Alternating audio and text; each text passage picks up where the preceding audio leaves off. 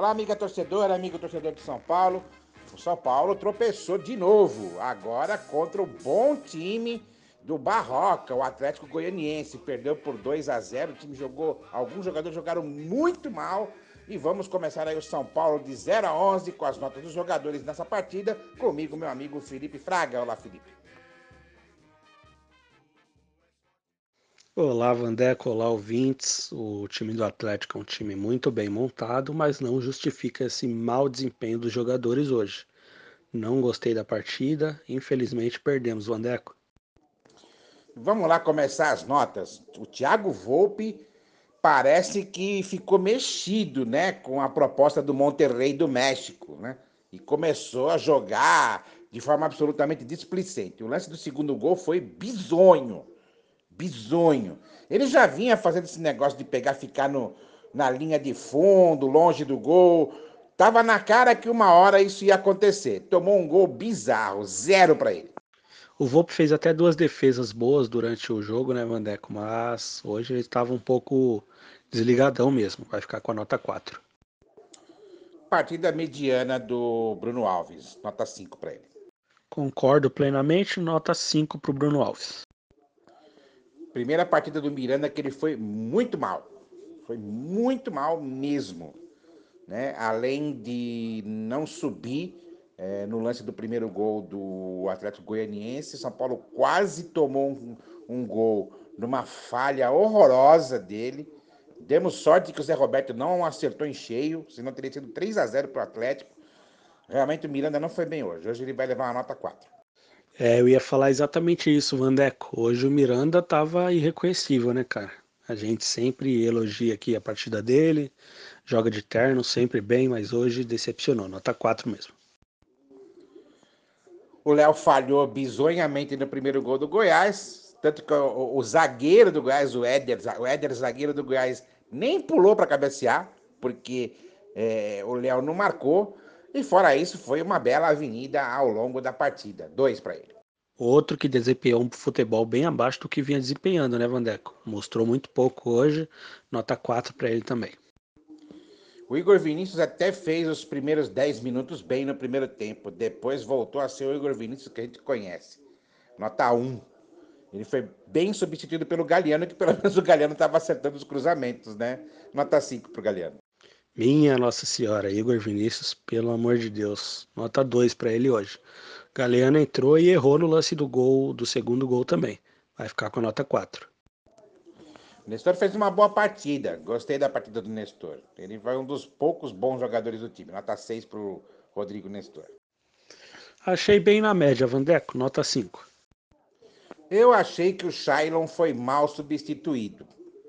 Né? Por mim, eu teria tirado o Gabriel Sara e não o Shailon. Ele não estava bem, mas pelo menos estava participando mais do que o Gabriel Sara. É, para mim, nota 4,5 para o Shailon. No lugar dele entrou, o, estreou né? o Emiliano Rigoni, que realmente já mandou aí o seu cartão de visita. Né? Falta só um pouquinho de ritmo de jogo para ele realmente mostrar o que ele sabe. Pela, pela estreia, nota 7,5 para o Emiliano Rigoni. Minha nossa, hein, Mandeco? O cara que cedeu 4,5 foi mal substituído. A que ponto chegamos? nota 4 aí pro Shiloh e vou dar uma nota 8 de boas-vindas pro Emiliano aí, que me parece ser um bom jogador. Sim, senhor. Sim, senhor. Eu dou 4,5 para ele porque o Sara merece nota 2,5. O Sara não fez nada. Nada, nada, não jogou nada, nada. Eu não sei porque que ele continuou em campo.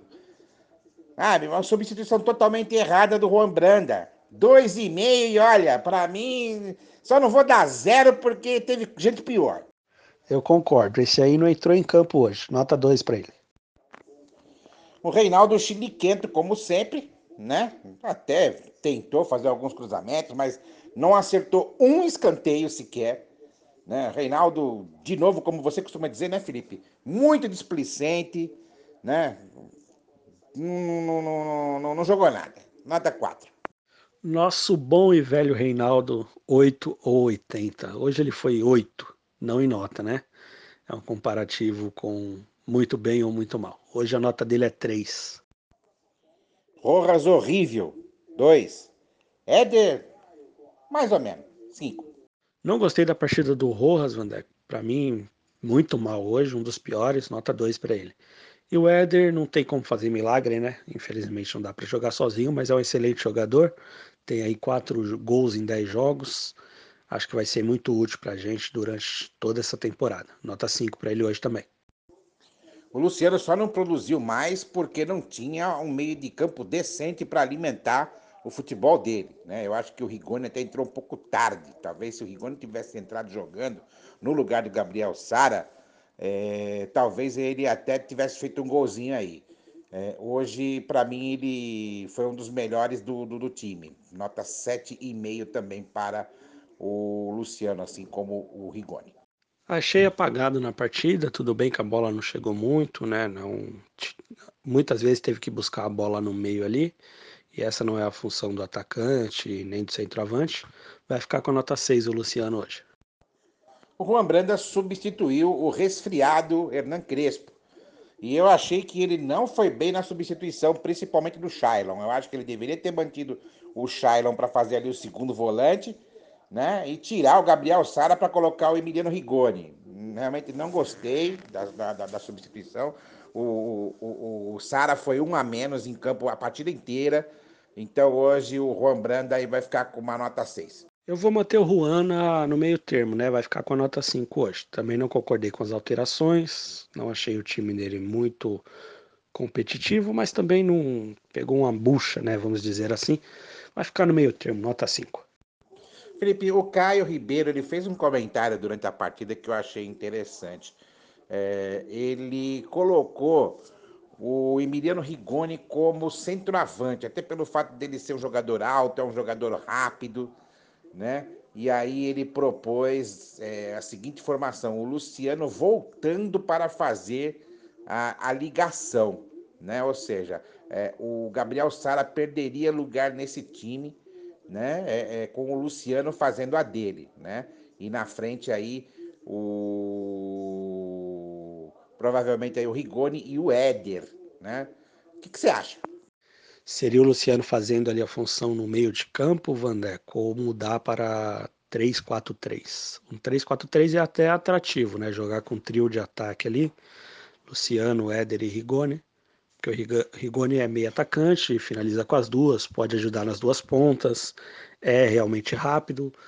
Agora, eu acho que com o time completo, com o Benítez em campo, todo mundo, eu seria a favor, porque eu já acho que o, que o Gabriel Sara já não vai jogar, entendeu?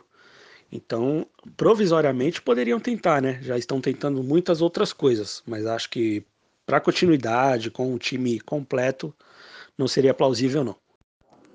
É, rapaz, concordo com você. Eu acho que o Caio ele esqueceu do Benítez aí, né?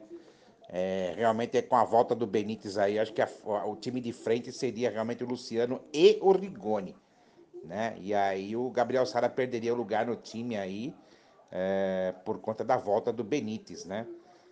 Não sei, vamos ver o que, que o Crespo vai, vai pensar aí nos próximos passos, né? Com a volta dos jogadores, a volta do Daniel Alves também. Vamos ver o que, que o Crespo vai fazer. É, o Benítez, sem sombra de dúvidas, é titular, né? E se o Rigoni vier no acrescente, também será titular. Então acredito que o time será esse aí mesmo. Põe o Benítez ali no meio de campo, forma uma dupla de ataque com o Rigoni e Luciano. E vai ser uma bela de uma dupla, hein, Vandeco? E quanto ao Volpe, você acha que sai? Acha que é só especulação? Qual, qual a sua percepção sobre o caso do Thiago Volpe, Vandeco? Sinceramente, eu acho que ele não sai, não, cara. É, embora não tenha gostado da partida dele hoje, achei ele muito displicente, mas eu não acredito que o Monterrey vai pagar os 20 milhões que o São Paulo é, tá pedindo aí para liberar o Thiago Volpe. Não acredito que os mexicanos vão dar esse valor todo nele, não. Eu acho que ele vai continuar no São Paulo. É, eu também acredito nisso, é um valor muito alto, né? É uma especulação muito alta e seria difícil hoje encontrar uma peça de reposição ideal. Não que eu ache que não tenha substituto a nível de Volpe por aí, mas os que me vêm em mente estão todos empregados e também com certeza custariam uma bela de uma fortuna, Vandeco.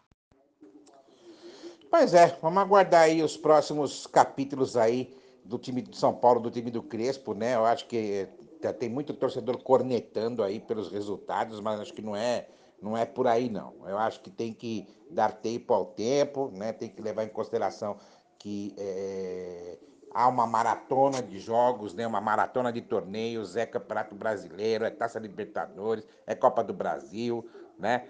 O Campeonato Paulista ficou para trás, mas são três torneios que o São Paulo está disputando aí, né? Então, vamos devagar com andor, torcedor, devagar com andor.